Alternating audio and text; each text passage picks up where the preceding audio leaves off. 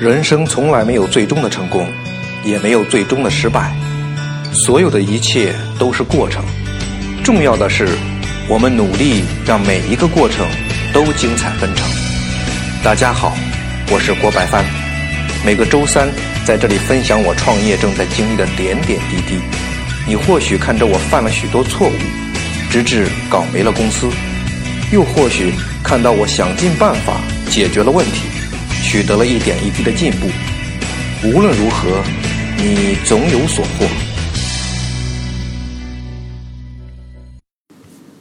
你好，朋友，我是你的朋友郭白帆。又一个星期过去了，就像有位听友留言说的那样，这一周一周的呀，发现过得也挺快的。我想这么说话的人呢，应该也有三十岁了吧？因为三十岁前和三十岁以后啊，咱们对时间的感觉。真的是不一样的。这一周没有做什么实质性的工作，都是在那思考琢磨了，也和朋友啊聊了一下关于创业、关于营销、关于推广的这些事儿。无论是和朋友聊的，还是我自己想的，都是关于这个内衣项目如何往下发展的问题。呃，是找一条出路，或者说一个方法，短时间内引爆，还是说规规矩矩的一步一个脚印的做下去？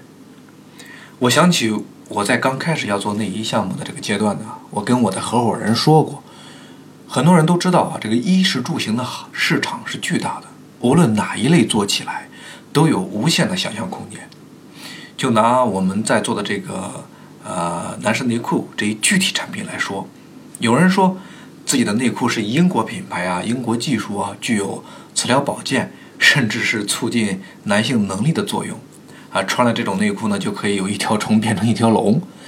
可能你听到了也很怀疑，甚至是不屑一顾。但是他的确有做起来。从生意赚钱的这个角度讲，他成功了，因为他的确找到了这个男人都有的这个软肋，怕不行。但是我不要做这样的生意，也不要做这种产品。这是呢，捞一把就走的。还有就是把一些国外品牌。比如 CK 的内裤，买一条过来，然后找个工厂代工，做一模一样的产品，然后号称是国外代购的，正品你想它卖三四百块，或者是更高的价格一条，那他们呢就卖一百多元一条，但是一样赚的是荷包鼓鼓的。我跟合伙人说，这两种生意，这两种产品我都不要做，我要光明正大的注册自己的品牌，然后生产自己的产品。不加噱头，不玩假冒，把东西做好。我希望呢，在经过时间的沉淀和用户实际的体验之后，让大家说一句：他色公司的内衣物有所值，值得信赖。这就是我们的成功了。我从去年十月份开始进入内衣这个行业，到今年六月份呢，上线第一批产品，直到今天还是亏损的状态。跟朋友们一聊天儿。都提起来说哪哪哪个做微商丰胸内衣的，一年时间呢销售额达到两三个亿；哪哪哪个微商做磁疗内裤的，三个月就卖了三十万条。我听到这些呢，我也是慌了，我也着急啊。一方面呢，是因为自己的钱这样亏下去啊是无法持续的；另外一方面呢，也开始怀疑自己的模式是不是有问题。或者说自己的水平是不是跟那些一年就卖三个亿、三个月就卖三十万条的人差得太远了？所以啊，有那么一段日子，我真的就开始寻找暴起的这个方法，想着这个是否也把自己的内裤包装一下呀，对吧？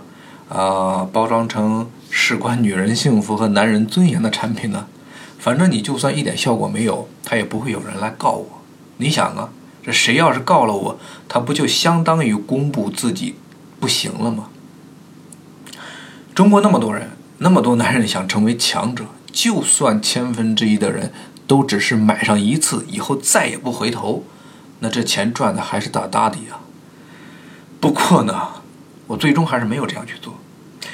我有一个朋友很真诚的给我忠告，他说：“老郭呀，你还是没有真正的进入状态呀。”你虽然要做一个品牌，一个让人信赖的品牌，创办一个让人尊敬的企业，可是这些都是成功了之后才有意义的。你现在如果活都活不下去，你这些愿望终归只是你一个人的愿望。当然，他说的还算是比较客气的。